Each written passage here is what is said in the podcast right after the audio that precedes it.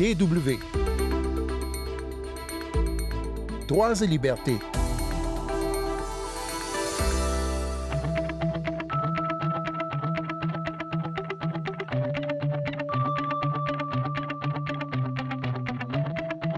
Nous allons voyager un petit peu à travers le monde cette semaine. D'abord, nous irons au Japon où un programme étatique destiné à faire venir des stagiaires originaires de pays pauvres a donné lieu à des dérives ces 20 dernières années.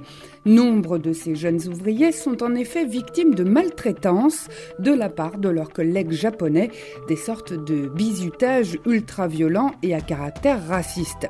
Et ensuite, nous parlerons cinéma, sexe et atteinte à la morale dans le monde arabe. Sandrine Blanchard au micro. Bonjour tout le monde. Au départ, ce programme était censé aider, aider en premier lieu des ouvriers venus de pays pauvres à se qualifier au Japon. L'État japonais l'a mis en place ce programme il y a une vingtaine d'années, bien loin de se douter alors que cet échange donnerait lieu à de telles violences. De nombreux cas d'abus, d'exploitation, de violences physiques ou morales qui prennent ces stagiaires étrangers pour cible ont été recensés. Une vidéo qui circule actuellement sur les réseaux sociaux et qui montre les mauvais traitements infligés à un stagiaire vietnamien a de nouveau attiré l'attention sur ces violences à caractère raciste.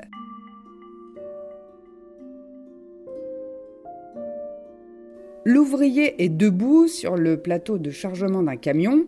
À sa gauche, un collègue est en train de le frapper avec un manche à balai sur les fesses et on entend quelqu'un rire. Voilà les images édifiantes tirées d'une vidéo qui témoigne de violences infligées à un stagiaire vietnamien par ses collègues japonais et qui donc ne serait pas un cas isolé, à en croire Muto du syndicat Fukuyama Tampopo qui a offert son aide aux jeunes vietnamiens malmenés. Il travaillait avec un collègue japonais quand celui-ci lui a jeté une brique au visage. Le stagiaire a été blessé, il a perdu une dent et une partie de sa lèvre a dû être recousue. L'entreprise ne l'a pas déclaré comme accident du travail.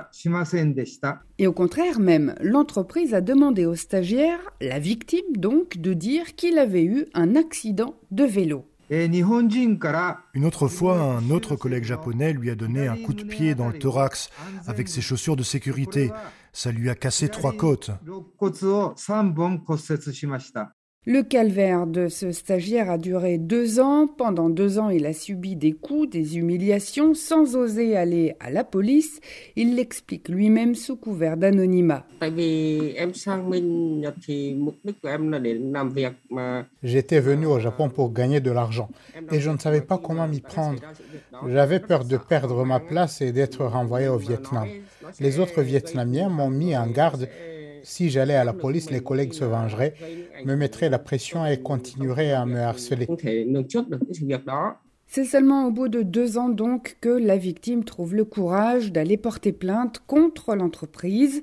Le ministère de la Justice s'en est mêlé aussi. Il a ouvert une enquête pour obliger les entreprises et les organisations qui font appel à des stagiaires étrangers dans le cadre de ce programme d'échange étatique pour les obliger à prendre des mesures afin de mettre un terme aux abus.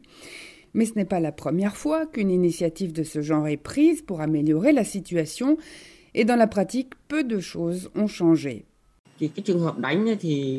Autant que je puisse en juger, les mauvais traitements verbaux et physiques ne sont pas rares sur les chantiers. Comme moi, on m'a beaucoup maltraité physiquement et un ancien collègue a tourné la vidéo. Je connais beaucoup de gens qui souffrent de la situation actuelle. Au Japon, la main-d'œuvre est rare et les entreprises profitent aussi de ce programme de recrutement de stagiaires, surtout les PME. Mais en deux ans, près de 70 stagiaires sont morts des violences infligées par des collègues. Le syndicaliste Muto juge avec sévérité ses concitoyens.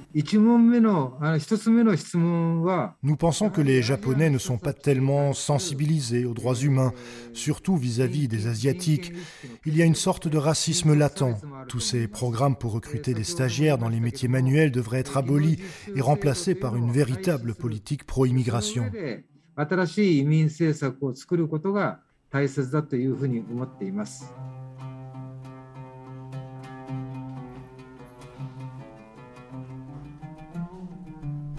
Vous écoutez bien Droits et Libertés sur les ondes de la Deutsche Welle. Alors je vous ai annoncé du cinéma en début d'émission.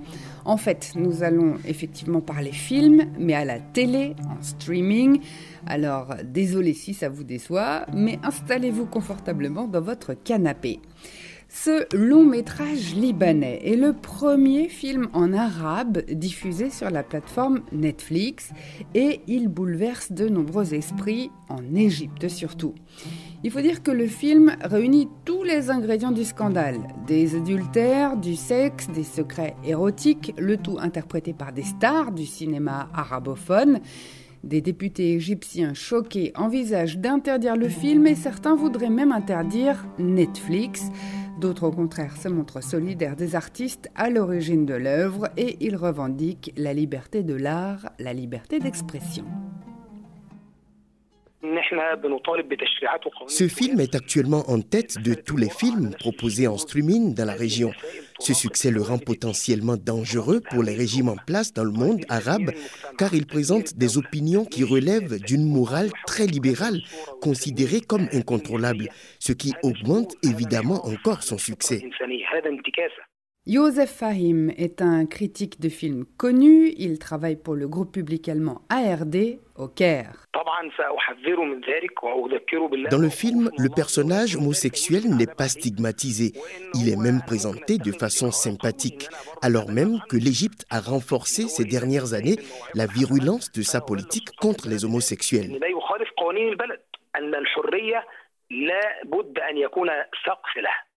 Eshep Wallah Alaz, c'est le titre du film qui signifie Les meilleurs amis.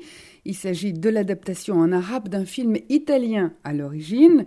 Il existe d'ailleurs aussi une version allemande et une version française de ce film. En français, il s'appelle Le jeu. Comment vous l'imaginez, la fille avec qui vient Ben? C'est la première fois qu'on nous présente une fille depuis son divorce. Elle n'est pas tout de suite effrayée. T'es tout seul? Gastro.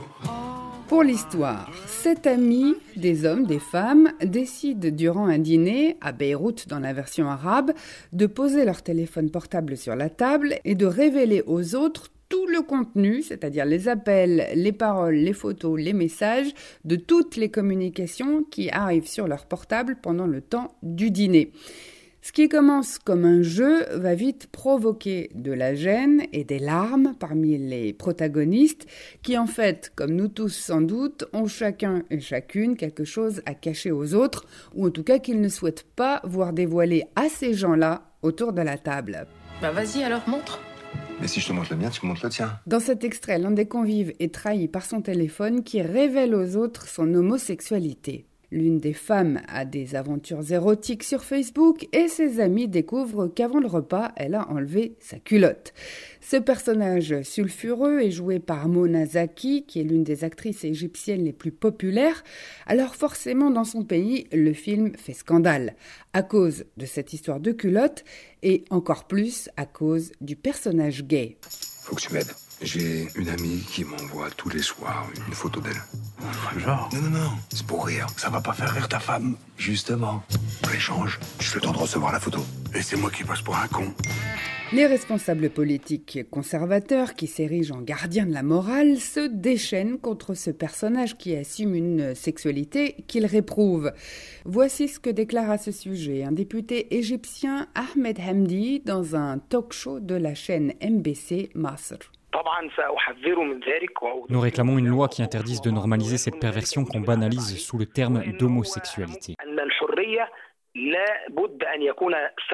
Et l'élu regrette que le Parlement n'ait aucun moyen d'agir contre la plateforme qui diffuse le film, à moins évidemment de censurer Internet, ce qu'il préconise d'ailleurs en se référant à d'autres pays qu'ils font comme la Russie ou la Chine.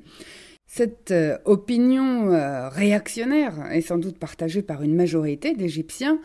Quelqu'un qui fait son coming out s'expose à la haine, à des discriminations dans le pays. En Égypte, l'homosexualité n'est pas interdite par la loi, mais des personnes peuvent être condamnées pour actes homosexuels au prétexte d'offense à la morale publique.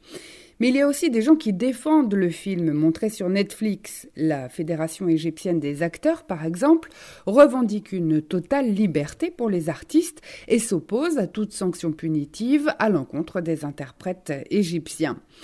Dans la même émission de MBC Master, la comédienne Elham Shaheen dit ne pas comprendre la polémique. C'est un film qui n'a rien d'immoral. Toute l'action se passe à table. Il n'y a aucune scène érotique, aucun mot déplacé. Le film parle d'adultère et l'un des personnages est homosexuel. Et alors En vérité, ce film est respectable. C'est du cinéma.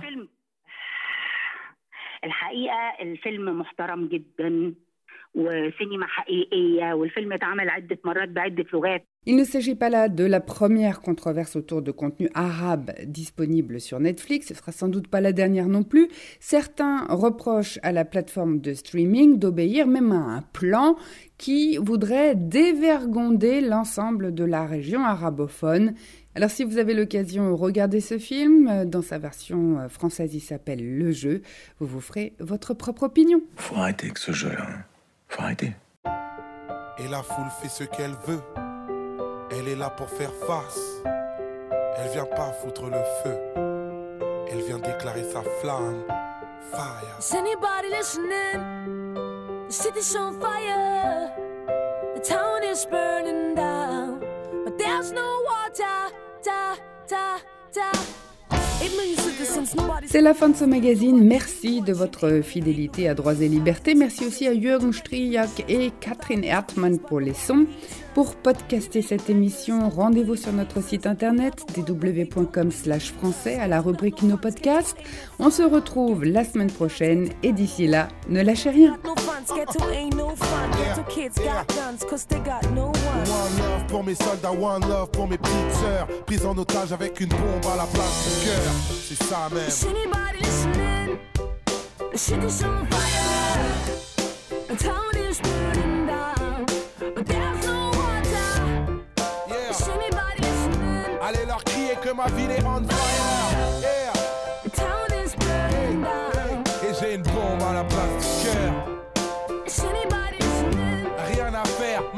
On fire.